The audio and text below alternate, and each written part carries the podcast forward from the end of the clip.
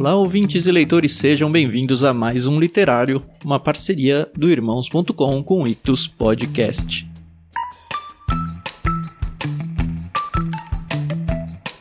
Eu sou o Thiago André Monteiro, arroba vulgutan, e saí do meio das minhas férias aqui para apresentar para vocês, acredito que um dos livros mais difíceis de ler da minha vida. E eu não estou dizendo que é um livro difícil de ler porque a leitura não vai, mas é porque é um livro que desmonta a gente emocionalmente. Mas um livro muito, muito necessário.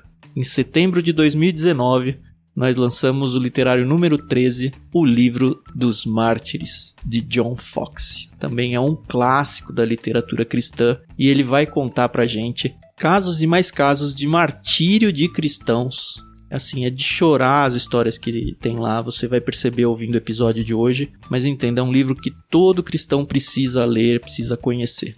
Aproveita esse episódio então, lembrando que esse livro também foi enviado no plano Peixe Grande do Clube Ictus. A gente mandou ele em julho de 2019. E se você ainda não é associado do plano Peixe Grande, não perca mais tempo. Acesse lá ictus.com.br e assine o seu plano para não perder mais nenhuma dessas maravilhas que a gente manda, tá bom? Nesse episódio a gente gravou junto com o Paulinho, a Adriana, eu, a Carol e tivemos a ilustre participação do autor Maurício Zagari. Foi muito gostoso essa conversa que a gente teve com ele, focados nesse livro então do John Fox. Aproveitem mais um episódio e a gente volta amanhã. Até mais.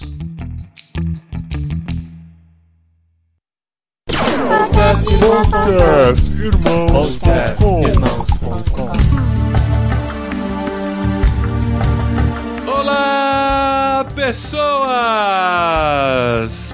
Podcastirmãos.com literário entrando no ar. Esse é o de número 13. Eu sou Paulinho, estou aqui com o Tan, que com certeza passou mal lendo cada capítulo desse livro. Olha, não espero menos que isso, hein? não, o livro é bem pesado, assim, não é de gramatura, não. É bem complicado. Olá, pessoas! Eu sou o Tan e, correndo o risco de ser descortês com o nosso convidado, ilustre convidado, eu queria apresentar a Bia, que está aqui com a gente, que também é conhecida como Gabi, que também é conhecida como Carol. Como assim? Nossa, gente, que tenso esses nomes. Tudo que é diminutivo, né? Ah, Ah. É que o- a gente teve que refazer essa gravação por causa de um compromisso do Maurício. E ele não lembrava o nome da Carol. Ele falou, não era a Bia, não, era a Gabi. Aí eu falei, ah, Carol. Tem sempre uns acusadores pra jogar nosso podre no ventilador. É, mas é- é- entenda que eu tô te dando a liberdade de fazer a mesma coisa quando você tiver a oportunidade. Pode deixar. Eu sou a Bia. Ops, não, quer dizer, eu sou a Carol. e eu tô aqui com a Dri. E sinceramente, Dri, eu não sei como você arranjou tempo pra estar em navio, pra estar viajando, pra ler, pra cuidar da casa, do marido, das crianças. Olha, pelo amor de Deus, haja tempo, viu? Gente do céu, é muito isso. Ainda bem que a gente tem as necessidades fisiológicas que ajudam a gente a ler, né? Olha aí, Brasil. Eu sou a Adriana e eu estou aqui com o Zagari e eu estou de mal do Zagari, muito de mal, porque ele me fez cair nas profundezas da dor da minha alma lendo esse livro e fez com que eu me sentisse a pior das cristãs do mundo, cara, porque é difícil ler isso, cara, difícil. É, pois é, eu sou o Zagari, o Maurício Zagari, e o objetivo é exatamente esse. Porque quando eu li esse livro alguns anos atrás, e eu enquadro entre os dez livros mais importantes que eu já li para minha jornada cristã, foi exatamente essa sensação que eu tive. Assim, tipo, meu Deus do céu, mas que cristão de meia tigela que eu sou. Muito É, isso, muito isso. Os exemplos que a gente vê relatados no livro são assustadoramente crentes, né? E a gente vê que a gente fica uma semana fazendo jejum e oração porque tem 10 reais a menos na conta do banco, né? E coisas do tipo. E não se lembra de que tanta gente perdeu a própria vida de formas horríveis para reafirmar sua fé em Jesus, né? Uhum. Mas, enfim, eu quero apresentar agora o Paulinho, que dispensa apresentações. Que conveniente. Acho que é um cara aí que vai nos navios da vida, nos aviões pro outro lado do planeta, pra Tailândia, pra Malásia. Mas diferente da Adri, ele não conseguiu ler o livro esse mês, apesar de fazer tudo isso também. Não dei conta, gente. Esse é um livro que eu quero ler há muito tempo, mas esse mês realmente não consegui. Eu consegui estudar sobre ele, eu consegui folheá-lo, ler algumas coisas, mas eu vou contar com vocês aqui que leram e nossos ouvintes que acompanharam. Eu vou fazer o papel dos ouvintes que não leram. Olha só que legal. Olha isso. E ó, eu quero falar que eu não só li um livro, mas como eu li dois. É. Porque eu li a primeira metade num livro, esqueci ele dentro do avião, depois a Carol mandou outro, e eu li a segunda metade depois. Verdade, a Adri leu em dois livros Tá diferentes. dentro do avião, tomara que alguém pegue esse livro e leia. E né? leia. Não, o Paulinho vai É, achar ele verdade. lá na viagem dele, né? É, olhar o verdade, post. eu Não, acho. de, de gol, né? Vai. No, no Emirates eu vou achar o livro que ela perdeu na Gol. Na Gol. Muito bem. E a gente tá falando do livro dos Mártires, de John Fox. Um classicaço que foi recomendado no Clube Ictus. A gente recebeu aqui. E quem recomendou, o Peixe Grande que recomendou, foi nada mais, nada menos que Maurício Zagari, que nos dá o privilégio de participar desse programa também. Olha só que coisa divertida. Nossa, esse foi o melhor adjetivo que você podia ter usado. Não, por quê? Eu percebi que nos podcasts a gente fala muito que legal, que legal. Eu não queria falar que legal, é outra pessoa. Tá, então sinônimo vamos. Foi divertido. Co- Que coisa divertida Coisa foi, divertida. é. Mas assim, ao contrário, né, disso, o livro ele é bem pesado mesmo, um livro que deixou todo mundo bem derrubado quando leu, porque conta os martírios de grandes homens de Deus que não negaram sua fé e por causa disso sofreram. Mas essa ainda é só a introdução desse selo do podcast irmãos.com, que é o literário, que se propõe a todo mês ler um livro junto com os ouvintes e depois dar as nossas impressões aqui, e é isso que a gente vai fazer hoje.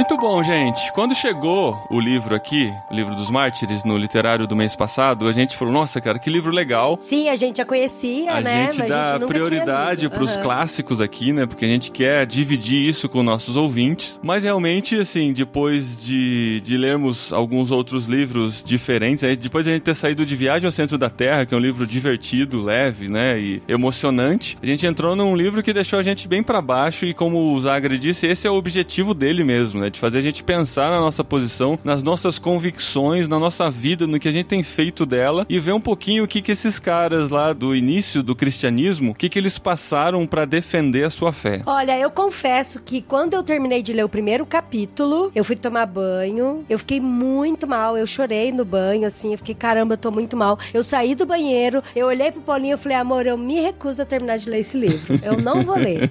Porque tá me fazendo mal de verdade, assim, sabe? Eu falei, eu vou escrever pro Tan, vou escrever pra Carol e vou falar, eu não vou fazer esse livro. Vocês podem tocar sem mim, mas eu não estou preparado psicologicamente pra terminar de ler o livro. Eu acho que eu teria que ler ele, assim, sei lá, em cinco meses, em dose homeopática, pra não chocar tanto a minha pessoa. Mas, aí Mas- depois eu me olhei no espelho, dei uns tapas na cara e falei, deixa de ser frouxa, Adriana, vamos pra frente, vamos terminar. Daí eu continuei, foi isso. Pois é, a gente Mas não consegue nem, mal, nem ler, mal. né, sobre eles, imagina. o Mas é porque viveram. é golpe baixo, cara. O final do primeiro capítulo foi muito É. golpe baixo. Nossa, Então, muito, muito, Foi muito, mesmo. muito. Imagina eu com um bebê de sete meses então em casa. meu, é. Então, Ah. imagina eu com o Lucas que tem a mesma idade Então, da- da criança. do personagem narrado aqui. Não precisam dar detalhes, mas conte um pouquinho do que se trata, então, essa situação, do que estamos falando. Praticamente todos os capítulos é uma microbiografia ou de uma pessoa específica ou de um grupo de pessoas, normalmente na mesma região. E aí, essa microbiografia basicamente conta a vida de algum cristão, que quase todos os casos foi questionado e perseguido pela Igreja Católica, que estava defendendo seus dogmas, principalmente, assim, quase todas as histórias, o dogma maior defendido para eles é a questão da transubstanciação, né, que é a transformação do corpo e de sangue de Cristo na, na hóstia lá. Sim, e o Papa como figura maior e autoritária. Isso. E assim, a maioria dos casos contados é antes da reforma protestante. Bem anterior. antes, é uns 100 anos É, antes, tem, né? assim, Uhum. Assim, tem até gente no começo do livro muito anterior, mas pessoas que se posicionaram como cristãos, com fé bem sólida, falando: Uhum. não, eu não acredito nisso. E aí eles eram perseguidos, começava uma perseguição, assim, meio, entre aspas, leve, e aí a pessoa não se remendava, não se remendava, e aí começava essa perseguição indo aumentando até que chega um momento em que essa pessoa é martirizada. Uhum. Basicamente assim, isso se repete o livro todo em várias épocas, em vários séculos diferentes até. E o autor, John Fox, é 1500 e pouco que ele escreve o livro. É. É, o livro é 1559. A Isso. maioria dos martírios aconteceu na década de 1550. Pelo menos a segunda metade quase do livro inteiro são casos assim. Então eram casos que tinham acabado de acontecer e ele meio que presenciou isso de alguma forma, ou teve informações bem próximas, né? Isso. Ele, assim, ele tá muito incomodado com a situação e ele começa a guardar relatos pra si de pessoas próximas e ele começa a fazer pesquisas mais amplas, o que acaba gerando o livro. E o que a Adri falou no golpe baixo do primeiro capítulo é que um dos martírios acontece com uma criança, Uma no criança final. de e 8 uma anos, criança né? De 8 para é, 9 uma anos. criança de 7 anos, aqui, É. página 39 do meu livro. A criança aparece meio que sem querer na história, porque... Não, pergunta. O martirizado tava lá sendo martirizado, aí eles falaram, né? Ele tava sendo muito questionado, muito questionado. Aí ele falou: não, isso é uma coisa muito simples, até criança entende. Daí eles falaram: então me traga uma criança que entende isso que você tá falando. Aí ele pega e fala o nome de uma criança. Daí a Aí criança é levada menino de lá. 7 anos, Meu, é, eu falei que. falam contra o menino de 7 anos e aí o menino é martirizado. Uhum. Sim. E a mãe E a- vendo tudo. A mãe é, falando, vai ai, filho, não esconda sua fé, é isso mesmo, não chora. E Nossa. enquanto isso, a Adriana tava chorando no É. banheiro. Porque é muitos E eu terminei, detalhes, cara. é, detalhes. Eu terminei assim, muito mal esse capítulo. Eu tenho o Lucas de 9 anos e eu chamei ele e eu li esse trecho pra ele. Ai. Terminou, ele falou: Pai, por que, que você me leu isso? Trouxe pra mim. eu falei: Filho, porque você precisa entender o que é o mundo e você precisa saber que isso pode acontecer na história de novo. E assim, o meu filho, ele é muito sério com Deus, assim. Ele se preocupa em fazer a coisa certa. Toda vez que ele peca, ele fica extremamente mal pelo pecado dele. E eu entendi que ele tinha maturidade pra entender e interpretar isso. E eu acho que fez bem pra ele, apesar de ser um baque muito forte. Eu quis mostrar pra ele que falou: olha, não é porque você é uma criança que a sua fé tem que ser infantil. E eu sei que você tem uma fé madura e isso já aconteceu na história com crianças. E é interessante a forma como o menino responde e a mãe também responde, né? Porque Uhum. o menino ele se manteve firme e falando da fé dele, falando de Cristo, falando de tudo que ele acreditava e ele não voltou atrás também, nem ele nem a mãe. Eu ia falar exatamente sobre essa coisa da maturidade espiritual, né? Não só dessa criança, mas da mãe ao ver o seu filho, o seu bebê, aquela criança que ela gerou. E ela fala assim: não, olha, você vai encontrar uma glória muito maior, olha, você tá indo lá pro céu. E, gente, eu terminei esse capítulo e a gente tá focando muito nele, né? Mas eu terminei esse capítulo arrasada pelo meu egoísmo. Aham. Porque eu pensei, gente, Deus ele fez a mesma coisa no sentido de que ele enviou o filho dele pra morrer na cruz por mim. E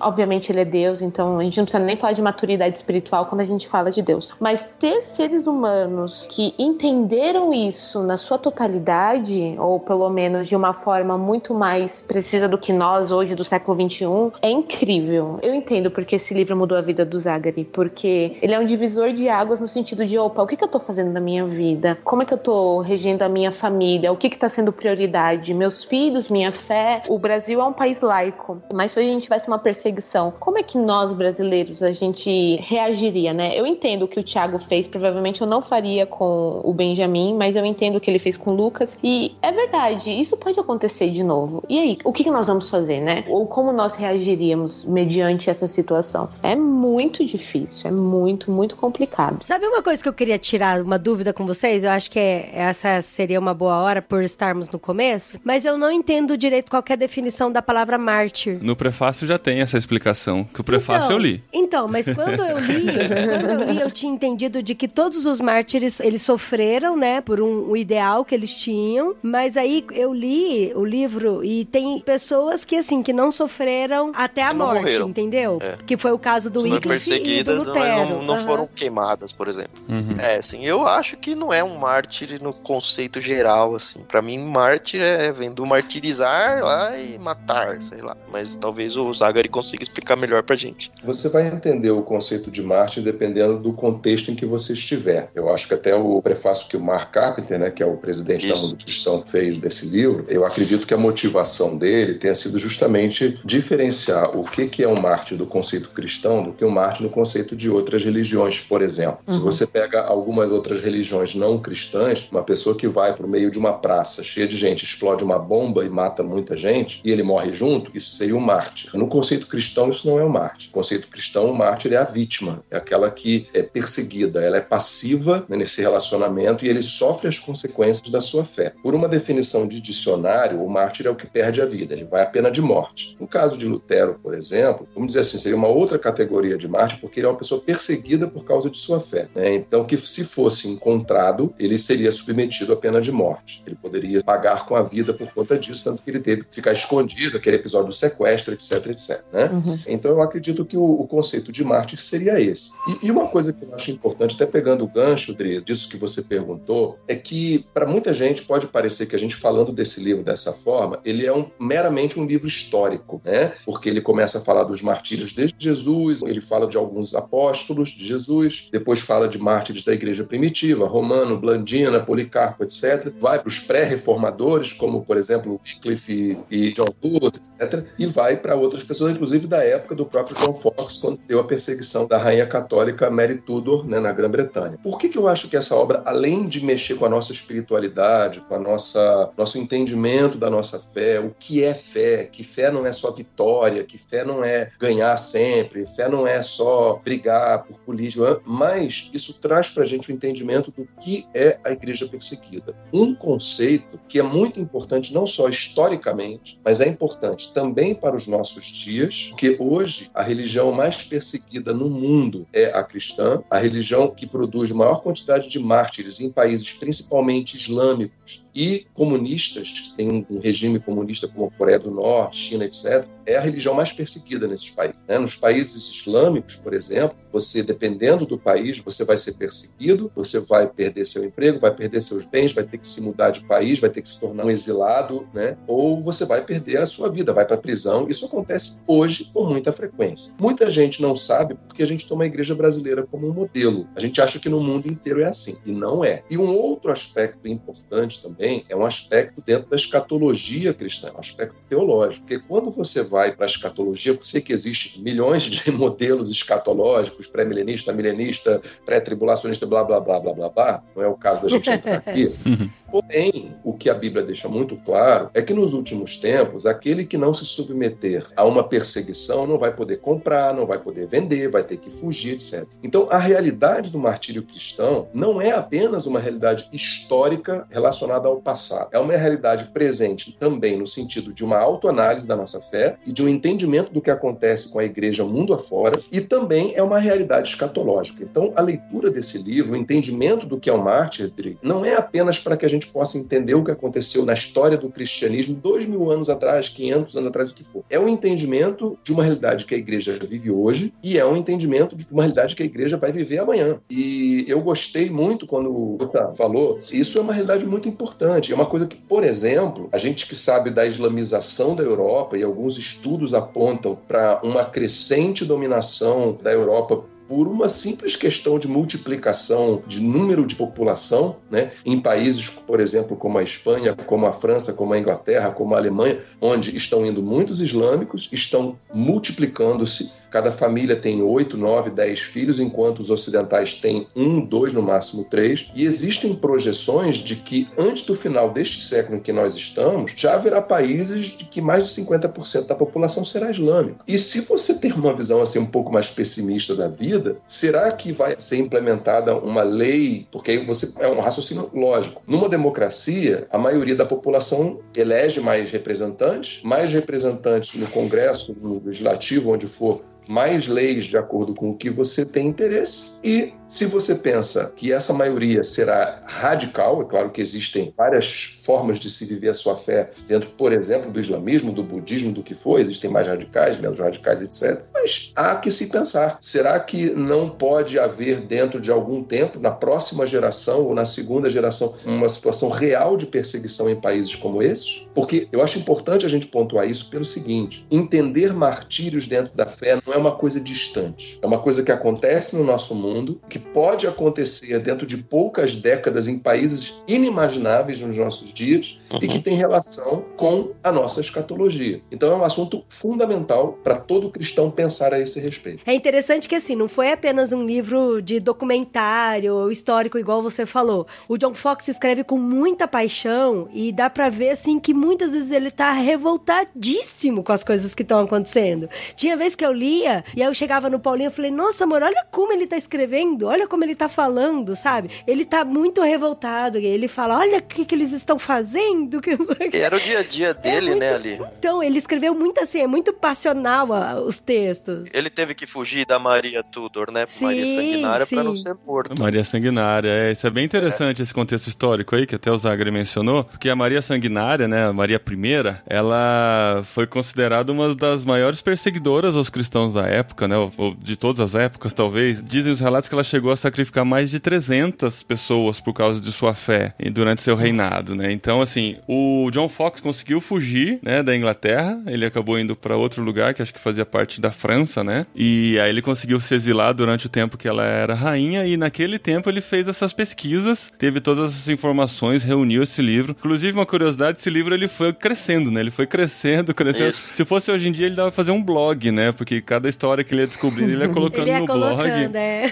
Mas o livro que a gente tem é o livro original ainda. A primeira edição dele, que foi escrita em latim, depois traduzida para o inglês. As outras inserções que foram feitas depois, o livro ficou com mais de 1.500 páginas. Não é o que a gente tem em mãos hoje. E o mais louco é que, assim, quando eu tava falando para algumas pessoas que eu tava lendo esse livro, a impressão de que todo mundo tinha de que era realmente um livro, assim, histórico, sabe? E eu acho que isso que foi que me chocou um pouco, sabe? Porque se eu tivesse lendo como se fosse um documentário, eu acho que eu ia ficar mal, porque tem muita descrição do martírio, tem muita perseguição, mas não, ele não é um, um livro somente assim, somente sobre a história. história. e documentário. Não, um ele é muito opinião. passional. um livro com opinião, né? Uhum. E tipo, é, ele tem um amor muito grande por todas as pessoas que sofreram e ele conta assim com amor, E sabe? pelo que você falou e pelo que a gente vê também das reações, ele demonstra um ódio muito grande pela Igreja Católica, muito, né? Muito, muito grande, assim. Inclusive, assim, os católicos não gostam de jeito nenhum desse livro. Quer dizer, né? Os, tem uns que conseguem entender que o livro faz parte da história, que é a história e isso realmente aconteceu e tal, mas acaba gerando muito esse desagrado com a Igreja Católica até nos dias de hoje, né? É interessante notar que, assim, praticamente todos os relatos dos mártires, eles estavam dispostos a discutir ou defender sua fé diante de um concílio, diante de um grupo de questionador ali deles. Só que a Igreja Católica, ela não dava espaço para isso. A maioria deles falava, olha,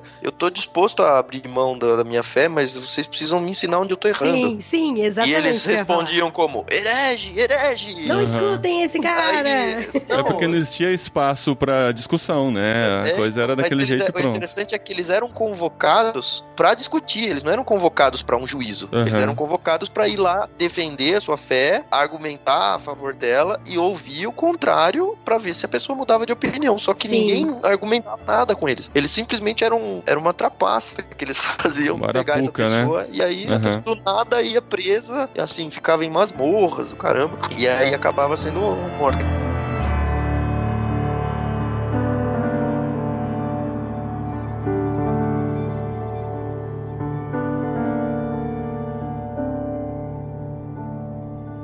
Queria ler só um pedacinho aqui do começo do William Tyndale. Porque foi quando eu parei e vim correndo aqui. O Paulinho tava no quarto, né? Aqui trabalhando. Eu tava lendo, aí eu joguei o livro na cama e vim correndo e vim falar com o Paulinho. Porque assim, a minha primeira impressão foi: gente, mas o John Fox tá errado, ele não pode fazer isso. não, a gente tem que respeitar a religião da outra pessoa e tal. E aí o Paulinho é falou: que a gente traz pra realidade de hoje, então, né? Aí o Paulinho falou: Dri, mas ele viu, era, ele viveu essa época de perseguição, ele viu as pessoas pessoas morrendo. Por isso que ele tá falando desse é. jeito, sabe? Mas olha aqui, precisamos agora entrar na história do bom mártir de Deus, William Tyndale. Sendo ele um instrumento especial escolhido pelo Senhor, serviu como um alvião para abalar as raízes e fundações profundas do orgulhoso episcopado do Papa, de modo que o grande príncipe das trevas, com seus falaciosos filhotes, nutrindo uma especial malícia contra ele, não economizou nenhum meio para apanhá-lo em suas armadilhas e falsamente traí-lo e tirar-lhe maldosamente a vida, conforme o desenrolar de sua biografia deixa aqui bem claro. Uhum. Meu gente do céu! O orgulhoso, sabe? Os falaciosos. Eu falei, caramba. Mas, Mas aí os depois... próprios mártires chamavam o Papa de anticristo, né? Várias e várias vezes. Uhum, uhum, sim, uhum. sim. Aí, então, mas é porque é um discurso assim que hoje a gente, a gente até fala, né? A gente já falou em vários programas que a gente tem que falar muito, né, do evangelho, das nossas convicções e, a, e de certa forma respeitar até a respeitar a religião, as opiniões contrárias. As opiniões contrárias claro. e tal. E aí o Fox, ele veio muito assim, em várias partes do livro, tá cheio de post-it aqui meu livro, ele veio muito assim, firme e forte falar que os mártires eles apresentaram muito biblicamente, né, falando hoje, muito da visão de Deus mesmo, de muitas coisas, principalmente com relação ao abuso, né, do Papa, não sei nem como é que chama esse tipo de abuso. Religioso. É, abuso religioso.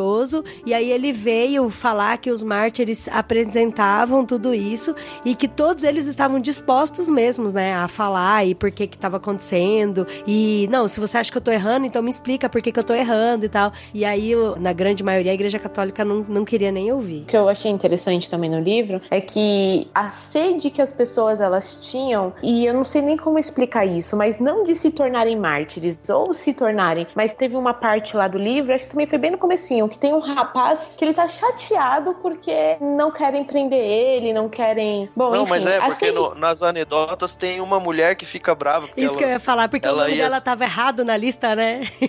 É, e aí tipo, todos os amigos dela foram pra fogueira e o nome dela não foi chamado é, porque tinha anotado errado. Porque eu tinha anotado brava. errado o nome dela e ela, ela ficou muito... Também. Sim, ela tinha colocado uma melhor roupa, tudo. Ah, sério? ela ficou brava. Não, é, então... Pois é, então você vê, né, como que eram as coisas, né? Hoje em dia, quanta gente ia fugir e falar, não, não, é como Pedro fez, né, negando a Cristo e tanta gente, não, eu quero morrer, eu quero. Me prendam, por favor. Eu acho muito interessante isso que vocês estão falando, porque a gente está vendo aqui duas formas de reação à perseguição, né? Primeiro a gente vê a forma de reação daqueles primeiros cristãos e depois a gente vê a forma de reação de algumas pessoas da época da reforma, ou dos pré-reformadores, ou das pessoas já da época tendo sido consumada a reforma. De um lado, a gente vê pessoas que compreendiam que ser perseguido por sua fé era um privilégio privilégio e que entendiam o perseguidor como um instrumento de Deus para a sua própria glorificação, né, para a sua uhum. condução, um mártir aprovado à presença do Senhor. Já 1500 anos depois, você vê esse tipo de reação né, de ódio, por exemplo, contra o papado, contra o catolicismo, contra uma rainha, etc, etc, etc. E aí, novamente, é porque eu acho isso muito importante da gente trazer para os nossos dias, não ficar só no passado. Como isso é moderno, como isso é contemporâneo, como isso nos remete aos nossos dias, né? Uma época em que a gente vê no Brasil as pessoas polarizadas, irmãos em Cristo se degladiando em redes sociais, pessoas que tratam irmãos porque um é calvinista, outro é arminiano, um é pentecostal, outro é sensacionista, né? com desdém, com arrogância, com ódio, com ira, com raiva. E aí a gente tem esses dois modelos, porque é interessante quando a gente fala de referências dentro da igreja, muita gente fala igreja primitiva e reformadores, né? Isso é uma coisa meio clássica no nosso meio. E no entanto, a gente vê reações à perseguição bem diferentes entre eles. Uhum. Vejo, por exemplo, pessoas que, em nome da defesa da sã doutrina ou das suas visões político-econômicas, que de certo modo estão ali entrelaçadas com a sua visão teológica, reagindo de uma forma absolutamente bruta e se justificando, por exemplo, em posturas de pessoas do passado que são mais agressivas. Então, eu acho que a gente deve olhar para esses exemplos todos que estão no livro dos mártires, de reações mais amorosas e dando a outra face, dando a própria vida e encorajando a perda da vida pela verdade e outras pessoas que foram mais agressivas contra os seus perseguidores e tentar encontrar ali qual dessas posturas está mais de acordo com a postura de Cristo do Evangelho verdadeiro. Que nós temos que tomar de fato como uma postura a ser imitada. Né? A gente vê, por exemplo, quando Lutero ele se opõe a Zwinglio no caso da ceia, nós vemos agressões assim num nível de ódio surreal. E às vezes eu vejo irmãos em Cristo tomando a atitude dessas pessoas como se isso justificasse uma forma estúpida de ser. E não justifica sabe? Porque Lutero, Calvino, Zwinglio, Wycliffe, etc, etc, são referenciais em muitas coisas, são. Mas nós nunca podemos nos esquecer que essas pessoas Uhum. foram humanas, sujeitas às mesmas paixões que nós, né? Eu não vou nem dizer guardadas as devidas proporções, porque é o elefante contra a formiga, que é o exemplo que eu vou dar, né? Mas, pra mim, eu não sei, Carol talvez possa dizer, o que a gente tá fazendo no Ictus, pra mim tem sido muito bom num certo sentido. Eu sou batista e muitas vezes, assim, o que o Zagari falou, eu tenho as minhas doutrinas, as minhas crenças, e se eu defendo A, eu desacordo de B. No entanto, a gente tem ganhado assinantes no clube de todas as frentes cristãs, alguns até não cristãos, e a gente tem lido junto, a gente tem conversado, assim, não exatamente da doutrina em si, mas assim, num contexto que eu vivia antes, onde, ah, não, só o povo que pensa parecido comigo é que é cristão sério ou que leva uma religiosidade sadia, eu parti para um outro lado, onde eu vejo realmente pessoas, irmãos e irmãs em Cristo, que pensam, eu sei que pensam, porque são de doutrinas bem diferentes da minha, que somos todos cristãos, vamos todos pro céu, e a gente tem interagido de uma forma tão gostosa, tão sadia, que para mim, assim, tem me desarmado muito. Não sei se a Carol tem um pouco dessa experiência também ou não. Com certeza. É bem assim mesmo. Eu acho que a gente vive num mundinho muito fechado. Então, quando a gente conhece pessoas que têm uma visão e tem um- uma forma até de expressar legal a opinião dela, você fala, opa, peraí, deixa eu olhar isso aqui com mais carinho, né? Aham, Sim, aham. E não Com quer dizer que assim, eu, não, empatia. eu deixei de acreditar naquilo que eu acreditava, Sim, é. mas assim, é uma pessoa que tem também a fé dela do outro lado, Sim, e sim. assim, o cerne da fé dela é o mesmo cerne da minha, sabe? E de Eu- respeitar, cara, né? Isso. Eu acho que faltou muito respeito. Tem uma história assim, logo no começo do livro dos mártires, que eu falei pro Paulinho: Nossa, amor, você tem que ler a história do Policarpo. Você tem que ler a história do Policarpo. Eu ficava toda hora. E aí eu até marquei aqui, porque o, o Policarpo, ele tava sendo super perseguido, um monte de soldado foi colocado. Eu fico imaginando aquela fila de soldado com espada, escudo e bomba e corda, sabe? Correndo pelos vilarejos e procurando o Policarpo, e procurando, vamos achar o Policarpo, quem é Policarpo? De repente eles entram numa casinha, numa cabana, enquanto o Policarpo, e eles ficaram numa frustração tão grande quando viram que era um senhorzinho, mó de boa. Daí, a hora que. Aí é muito engraçado assim. Aí o Policarpo fala assim: ó. Ao saber que os perseguidores haviam chegado, desceu e dirigiu-lhes a palavra com um semblante alegre e agradável, de modo que eles nunca o haviam visto. Ficaram maravilhados, contemplando sua venerável idade e gravidade, e perguntavam-se por que deveriam se preocupar tanto com a captura de um homem tão velho. Ele imediatamente ordenou que uma mesa fosse posta e exortou a comer com apetite e pediu para que lhe concedessem uma hora para ele orar. Então eu achei tão interessante. Tipo, a hora que os soldados chegaram com os escudos, as espadas. Gente, eu sou, eu gosto muito de história, né? Então é assim que eu leio pros meninos mesmo, viu? E aí eu fico imaginando, sabe, os escudos, as bombas, as cordas, os cavalos relinchando e tal. Daí abre aquele senhorzinho assim, tipo hobbit, sabe, numa casinha de velhinho, e ele fala assim: Ó, vocês podem me dar uma hora pra orar, mas enquanto isso, olha essa mesa gostosa aqui, cheia de pão e vinho pra vocês comerem e descansar. Uhum. Daí eu fiquei, É. cara, Nessa quando levada a gente ia vê vários mártires, assim, o povo chorando, Sim. contrário à execução, vários carrascos arrependidos pedindo perdão pelo que eles iam fazer. E os É. mártires consolando eles, falando: Não, não é você que tá fazendo nada comigo, pode ficar tranquilo. Sim, e eles oravam pelos caras, sabe? E o Policarpo montou uma mesa de comida. E eu fico pensando, cara, quantas vezes as pessoas são contrárias, assim, a minhas opiniões e a vontade que eu tenho é de pular no pescoço. E aí eu falei, cara, é muito um choque, assim, da nossa realidade. A gente traz do passado pra nossa realidade e toma um tapa na cara do passado. É muito louco. E isso. aí eu acho que você tocou num ponto que é fundamental. A gente tem que tomar cuidado com o seguinte, é o que eu chamo de a síndrome do peixe. Um peixe, quando ele está dentro do aquário, ele não discerne a água que está em volta dele. É o meio em que ele está. Ele não fica pensando o tempo inteiro, meu Deus, quanta água, quanta água, quanta água. Ele está ali naquele meio, né? E ele simplesmente habita naquele meio sem perceber, sem se dar conta de como aquele meio influencia a sua vida. Uhum. Nós, cristãos brasileiros de 2019, vivemos num meio de uma igreja que nos influencia de todas as formas. E seria um exercício muito saudável a gente diariamente fazer uma reflexão em cima de exemplos, por exemplo, desses mártires citados no livro, sobre outras formas de ser cristão que não aquelas que são mencionadas nas redes sociais. Porque o que acontece? A gente vê meia dúzia de grandes teólogos, de grandes pastores, de exemplos, etc., vê como elas falam, como elas se posicionam, o que elas dizem, a gente fica assim. Então isso aí é ser cristão. O que acontece é que muitas vezes essas pessoas estão erradas. Porque você pode ter exemplos, é claro, não vou ser indelicado de citar nomes aqui, mas você pode ter exemplos de pessoas que são tidas como referenciais em meios cristãos e que defendem a sã doutrina, por exemplo, tratando as pessoas que discordam delas como se fosse o excremento do cavalo do cocô do bandido,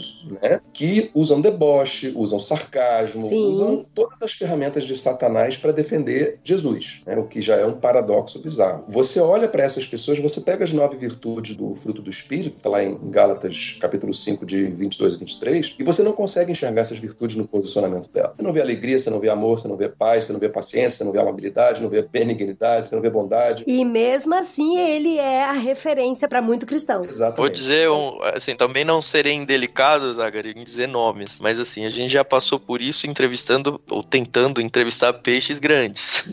É muito bizarro, assim. Conta, é muito conta. bizarro. Não dá. É autor da Mundo Mas, assim, Cristão, da Thomas Posso dizer que Nelson. não é o Zagari, ele foi um gentleman. Coisa que eu não fui com ele na introdução do programa, né?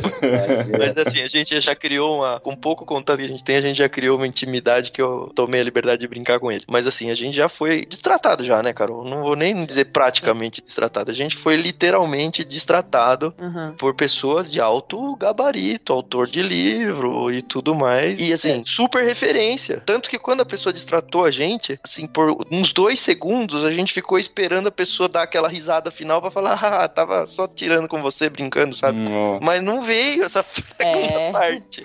Aí a gente ficou super sem assim, graça. eu não sei nem o que responder diante de uma resposta de- dessa pessoa, assim, sabe? Uhum. É, Enfim, a gente percebeu que de fato são pessoas, né? Vou fazer o quê? Eu acho, Tiago, que isso que você está falando, isso ocorreu numa esfera privada, né, num contato entre vocês. Sim. Isso já é altamente grave, porque as atitudes denunciam o nosso coração. Não, Quando e é um. Eu me apresentei como um cristão e a pessoa é cristã, sabe? A gente não tinha nem motivo pra ter rixa, assim, mas o É, Mas Não, tá mas aí que machucado, tá, que né? tá. Tadinho, tá abrindo o coração pra gente.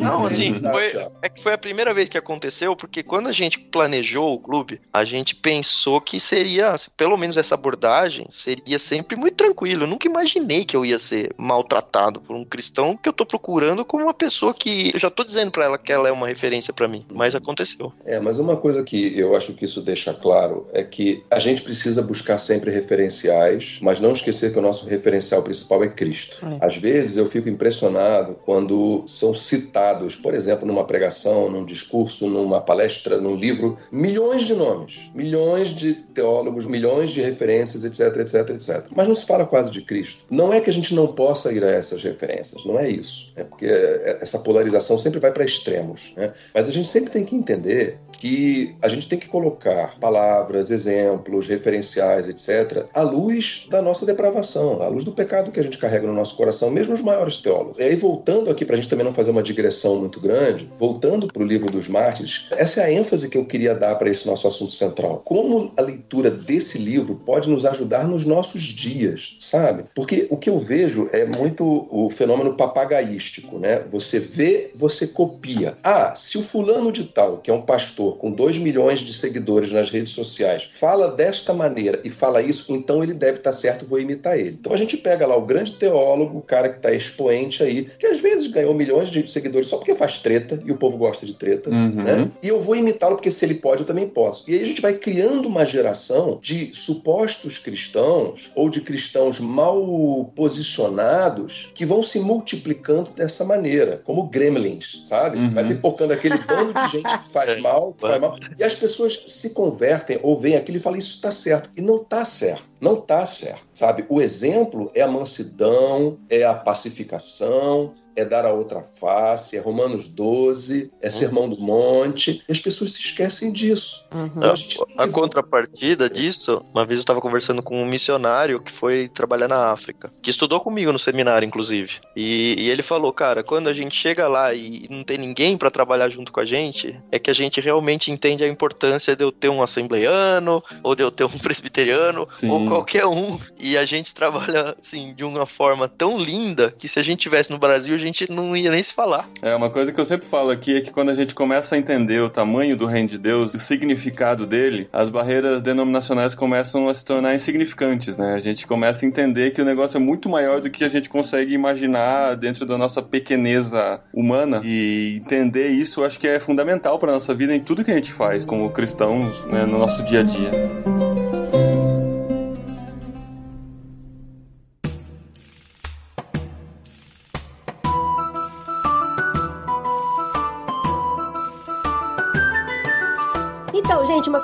Falar aqui de curiosidade do livro é que de 100% dos mártires que foram mortos, 98,7%. Adoro fazer essas estatísticas, É né, bom, amor? bom, a gente é boa, aprendeu. é boa, é boa. 98,7% foram condenados à morte na fogueira. E eu fiz uma pesquisa com relação à morte na fogueira, e a morte na fogueira era para as pessoas mais assim horríveis que tinha no mundo também, porque eles queriam mostrar para todo mundo, olha, olha como eles estão errados, como eles são hereges, e é para você não fazer nada parecido do que eles estão fazendo, porque senão isso vai ser teu fim. E aí eu percebi que não só os hereges, mas também os homossexuais, os bruxos, as pessoas que eram totalmente contrárias aos dogmas da Igreja Católica, mas não necessariamente da forma como a gente acredita, entendeu? Então, assim, todo mundo que era contrário. E eles faziam muita questão de fazer esse fogo, né? Essa fogueira lá ao ar livre com todo mundo. E todos, todos que eu li, todos, os que foram citados no livro do John Fox, eles estavam muito tranquilos na morte. Isso me chamou muita atenção. E assim, uma coisa muito horrível, sabe? Eu andei pesquisando pra ver como que era a morte na fogueira. O capítulo do John Hus é bem interessante. Ele fala bastante por que, que ele foi contrário aos dogmas. Ele fala lá sobre as 45 artigos de que ele escreveu. Tem tudo descrito. Então, assim, a gente entende bastante qual foi o contexto dele, o que que foi que aconteceu. E aí fala assim que ele batia no peito falando: Deus, tenha misericórdia de mim, muito obrigado por participar da sua vida. E ficava batendo a mão no peito. Aí um braço caiu, ele começou a bater com o outro, aí o outro braço caiu. Daí ele começou a falar e a boca dele começou a derreter. Sabe umas coisas assim? E aí depois que o fogo todo pegou fogo e aí sobrou só o coração dele, eles foram lá ainda picaram o coração, ainda queimaram. Então assim, pra eles a ideia do fogo é muito de purificação mesmo. Tem que queimar tudo até acabar tudo e depois jogar no rio, sabe? E todos eles, todos eles que eu vi assim no sofrimento, todos eles estavam muito calmos, louvando a Deus. O John Fox falou bastante sobre, ele recitou salmos e salmos em seguida e, e todos eles estavam muito tranquilos assim. Isso me chamou muita atenção. E uns casos bem de brutalidade, assim, né? Eles normalmente levavam saquinhos de pólvora pra ela explodir perto do rosto, alguma coisa pra eles morrerem rápido. Mas teve algumas que a fogueira ficava apagando. E teve um caso aqui que a pessoa levou três quartos de hora, diz aqui. Tipo, começou a ventar e Aí o vento falou, "Traz apagava a fogueira. Madeira." Pelo amor de Deus, ele traz. Eu tô sem as pernas, minhas pernas estão queimadas, mas no- o fogo não tá me alcançando aqui em cima. Nossa. Nossa, é desesperador, É, é muito Caramba. desesperador. É.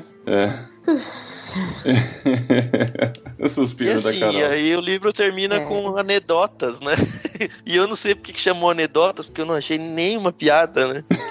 Não, é Eu anedotas até e fui a- frases importantes, mas é É, interessante as anedotas frases. e frases famosas de outros mártires. Eu até fui no dicionário procurar pra ver se a anedota tinha algum outro significado que eu não sabia. Ah, mas dessa mulher que a Adri contou aí que separou uma roupa diferente e o nome Cara, dela tava não é errado. engraçado, eu... Ah, e tem um caso de amor que tem no livro também, então. Da Não, mulher que emprestou um o dinheiro pro anedota, cara pô. e aí depois. Olha só que bonito. A mulher emprestou o dinheiro pro cara, porque o cara era era mau caráter. Daí depois o cara, ele entendeu o ministério de Jesus pra vida dele, o reino de Deus. Daí ele voltou super de Deus, só que ele não tinha dinheiro pra devolver, pediu ela em casamento, eles casaram. Olha só que bonito. Olha só que depois ele foi morto. É. Então, olha que engraçado. Eu tinha até uma... Mas teve até uma história de amor, eu achei interessante. Teve, teve. Mas teve assim- umas coisas interessantes. Mas assim, o livro terminou muito pra baixo, né? De novo. Terminou. Porque terminou É, com outra criança falar. também. É. Então, Pois é, gente. Assim, a pergunta que eu quero fazer pra vocês é: foi bom? Assim, foi bom não Foi importante. Foi bom importante. que Foi- sentido de foi bom, Foi um né? livro que valeu a pena ter lido na vida? É isso. O Zagari que indicou, hein? Eles, vocês podem falar mal aqui na frente dele.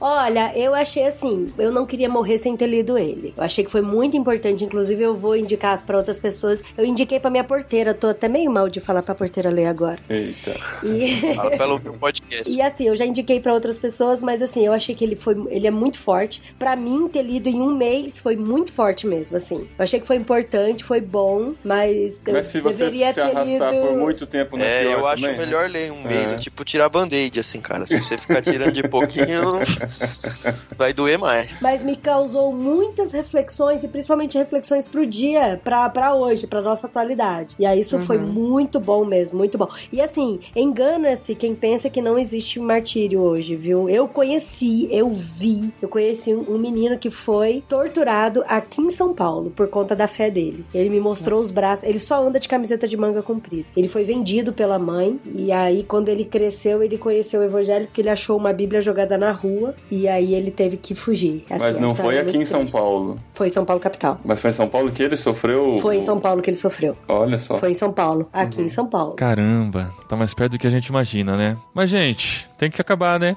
Então, é isso aí. Esse foi o livro desse mês. Você ainda pode ler. Espero que você se sinta motivado e separe esse tempo aí pra refletir um pouquinho no que já aconteceu no cristianismo, que pessoas já enfrentaram para que o evangelho de Jesus chegasse até nós hoje aqui. Então, esse é um livro muito importante. Eu quero muito ler ele ainda, vai continuar na minha lista. Eu fico feliz de vocês terem lido e a gente poder fazer esse programa aqui. Obrigado, Maurício, pela participação. Obrigado por separar esse tempo aí para trazer toda a sua riqueza de opinião no nosso programa.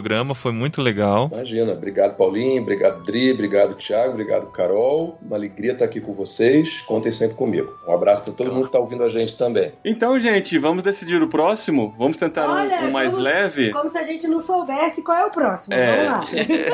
A gente até fez enquete lá no Instagram. Quem segue a gente no Instagram, arroba irmãos underline com, já viu de antemão que nós colocamos lá se a gente vai fazer o literário sobre o livro do Gênesis do Sherlock Holmes ou se eles preferem Harry Potter. Aí o livro do Gênesis do Sherlock Holmes ganhou, ainda bem, É, porque o não livro tínhamos. do Gênesis ganhou, mas agora tem um monte de gente falando. assim, né? Fez, fez. E agora Meu tem um monte de Deus. gente perguntando se a gente também vai fazer do Harry Não, Potter. a gente. Só no meu direct chegaram três mensagens. É, ah, tá que bom. legal, vocês vão fazer do Harry Potter também. Mas Oh, vamos gravar Deus. sobre o livro do Arthur Conan Doyle, que veio neste mês do Clube Ictus, que é um estudo em vermelho, a primeira vez que o Sherlock Holmes aparece, mostra o primeiro encontro entre Holmes e Watson, e vai ser o primeiro livro de Sherlock Holmes que eu vou ler na vida também. E ó, gente, ele não sabia que era do Sherlock Holmes, vocês acreditam?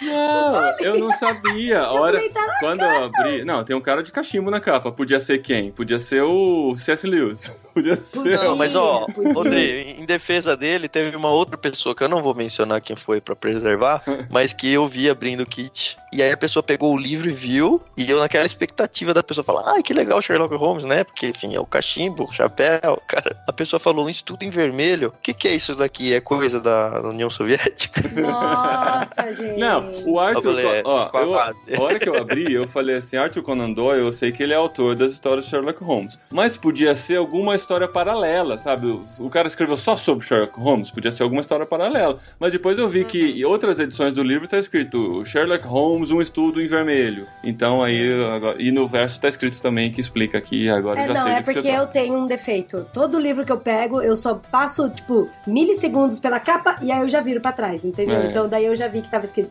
Sherlock Holmes. Mas eu tava fazendo um, um stories que tinha que encaixar em 15 segundos a abertura É, do. mas daí quando o Tan sugeriu ler o livro do Sherlock, você falou, cadê o livro do Sherlock? Não, não, eu já tinha sacado, pode parar. Pode parar. Então a gente vai ler nesse mês Arthur Conan Doyle. Um Estudo em Vermelho, vamos ler juntos. Se você recebeu no Clube Ictus, lê junto com a gente. Se não, dá um jeito de conseguir, compra e acompanha a gente, que vai ser bem divertido acompanhar essa aventura aí pra ver se, né, a gente tira um pouquinho essa, esse mal-estar do livro que a gente acabou, ou vocês acabaram de ler e acabaram de transferir pra mim esse mal-estar também. Isso, a gente pega um livro de assassinato, né? Ah, é. Mas é ficção. Gente, agora aqui um apelo de mãe pra todo mundo que tá ouvindo, ou não mãe, mas apelo de pessoa que ama criança. Faça assinatura do clubinho do Ictus aí, porque em outubro vai chegar os livrinhos. E eu estou super ansiosa pelos livrinhos, viu? Isso mesmo. Muito ansiosa. Real um oficial. Então, para você assinar, tem o Clube Ictus, que é mensal aí, você recebe os livros já selecionados, indicados por grandes peixes grandes, ou para assinar o Clubinho Ictus, que vai começar a ser entregue a partir de outubro, entra em? Já tá clubeictus.com.br, já está à venda, mas ele, você já paga desde já para receber a partir de outubro. Entra em clubeictus.com.br e escolhe lá o tipo de pacote que você quer receber no próximo mês na sua casa. Isso aí.